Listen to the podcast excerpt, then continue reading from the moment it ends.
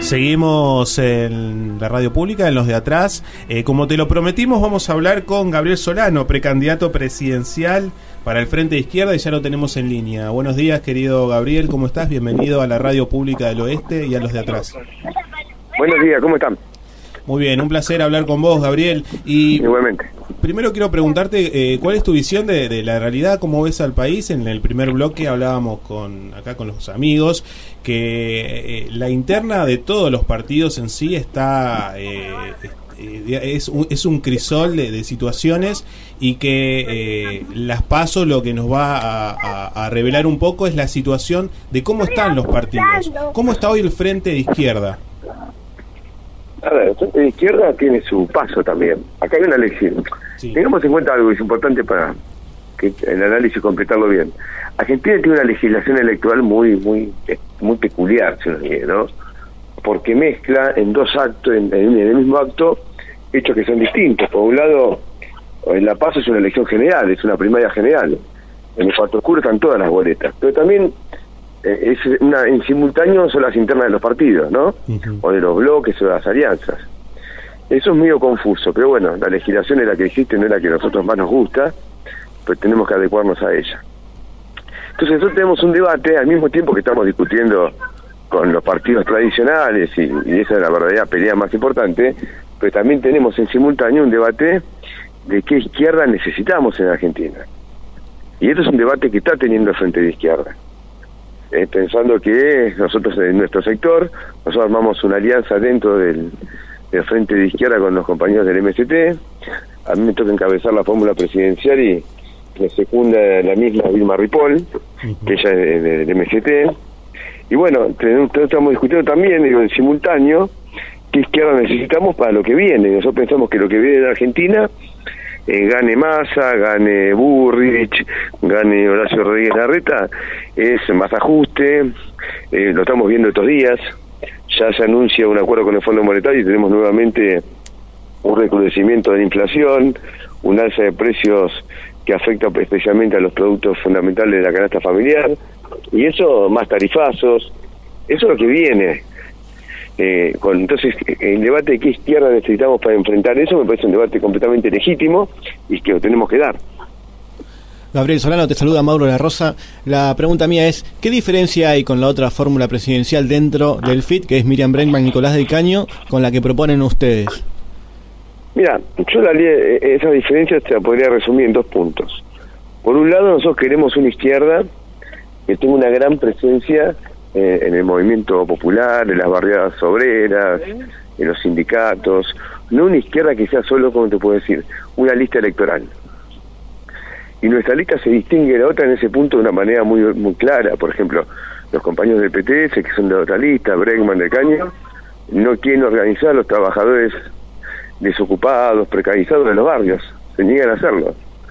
Eh, y nosotros nos parece un error enorme en un país que uno tiene un 55% de pibes pobres y que con seguridad cuando se conozca el índice de pobreza de la- del primer semestre nos va a dar que vamos a estar seguros arriba de un promedio general de 42% de pobreza, que la izquierda no se mete, ¿cómo te puedo decir? Si no mete los pies en el barro y organiza a los sectores más empobrecidos, la izquierda se termina reducido a ser una especie de, representación política de una clase media progresista y le deja a los sectores populares al peronismo.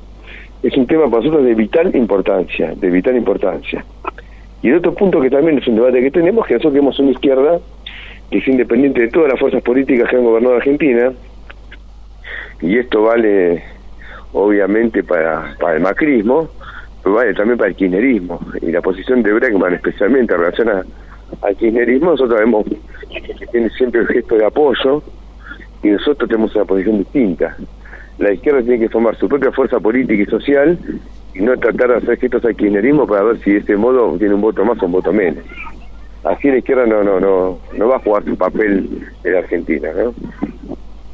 Gabriel, eh, ¿cómo se logra enamorar a esa gente de nuevo, no? A los votantes, porque hoy parece que, eh, que la- las personas están muy alejadas de lo que es la, la política o la realidad de, de la política. ¿Cómo se enamora a esas masas? a ver, en un sentido positivo que se te, ¿cómo te puedo decir? Cierto desenamoramiento. Porque a mí me dicen todo el tiempo, bueno, está votando poca gente a las elecciones provinciales, eso se puso en evidencia en Santa Fe, ahora se puso en evidencia también en Córdoba. En creo que la última elección de Córdoba votó menos del 60% del padrón. Y no es una paso, es una elección definitiva. Obviamente eh, es un tema para analizar con cuidado, porque si vos me preguntás a mí, ¿qué preferimos? Eh, que la gente vote a la reta, a Burrich, o a Massa, o a Milei, o, que vaya a votar, yo prefiero que no venga a votar, que no vaya a votar. La verdad es esa. Ahora, estando a la izquierda, queremos que voten a la izquierda, porque nos parece que es una manera mucho más clara, mucho más contundente de expresar poblado repudio lo que existe, pero también de, dar una salida al problema que está planteando en Argentina.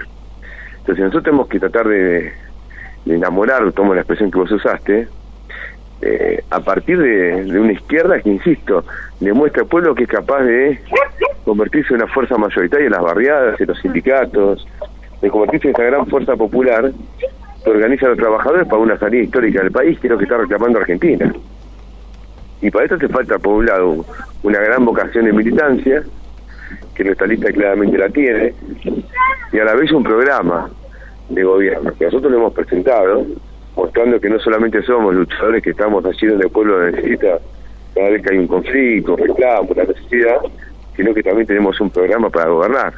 Porque muchos sectores dicen, bueno, la izquierda está muy bien, siempre está con nosotros, pero para gobernar, eh, no, que sean políticos profesionales tradicionales, ¿no? Y nosotros tenemos que mostrar que tenemos un programa también de gobierno.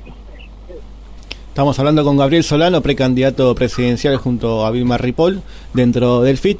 Eh, Gabriel, ¿y cuánto influye en la decisión estratégica quizás de presentar internas dentro del FIT con la presencia de Grabois dentro de Unión por la Patria? Y bueno, a ver, lo de Grabois es una maniobra, digo, quiero ser claro acá. Eh, lo de Grabois eh, es una es una posición que creo que armó el peronismo, Massa, Cristina y compañía, ante la certeza que la designación de Massa como candidato, la designación de Massa como candidato por el frente de todos, hoy Unión por la Patria, va a generar un gran desconcierto. Pensamos que Cristina había prometido que candidato iba a ser un hijo de la generación llamada y terminó siendo Massa, que es una especie de defensor de la embajada norteamericana, ¿no? Entonces era lógico que iba a haber una desilusión. Entonces dice, bueno, pongamos a Grabois para que eh, no tengamos una gran fuga de votos por izquierda.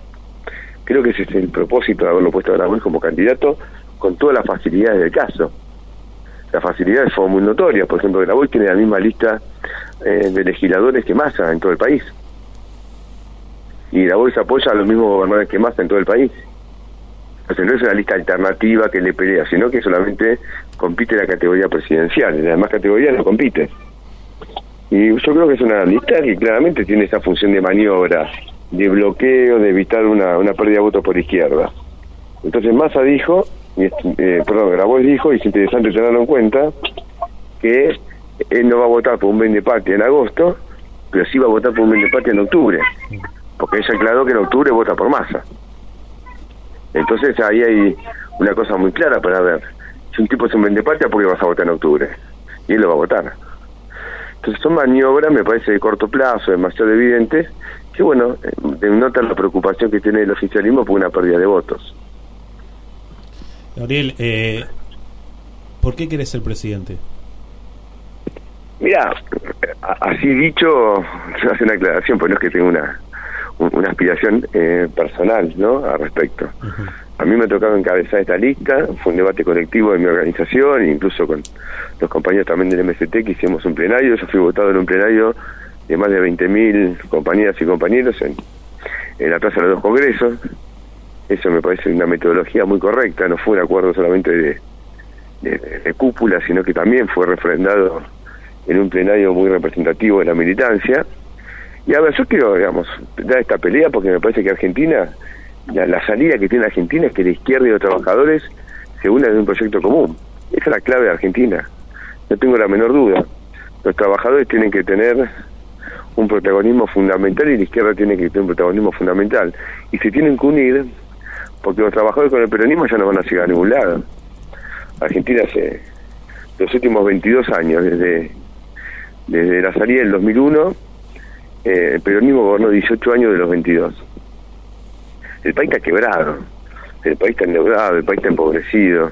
Entonces requiere una, transformación integral y eso significa afectar intereses, significa que haya otra clase social eh, a cargo de la economía, de la política, del Estado.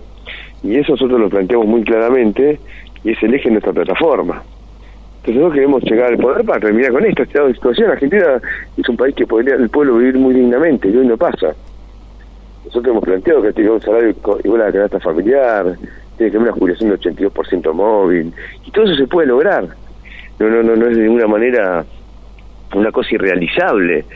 Solo el capitalismo, en esta etapa de descomposición, es un bloqueo para eso. Nosotros tenemos que, tenemos que tener régimen político y social que le permita vivir al pueblo dignamente y nosotros pensamos que lo podemos lograr. Y para eso la clave, la clave, insisto, es hacer una alianza muy clara entre los trabajadores y la izquierda, que seamos una fuerza política común. Y eso estamos luchando por eso, estamos en los barrios, estamos en, los sindicatos, nos distingue ese, ese gran objetivo, ¿no? Así que esa es la pelea que tenemos. Gabriel, como última pregunta, ¿hay consenso dentro del frente, eh, sí, el FIT, sobre el acuerdo con el Fondo Monetario Internacional? Hay nosotros estamos en contra. Es un acuerdo. Si yo llego al poder, eh, yo soy presidente el 10 de diciembre, rompemos con el FMI, sin lugar a dudas. La primera medida que tomamos, Argentina con el FMI no va a ningún lado.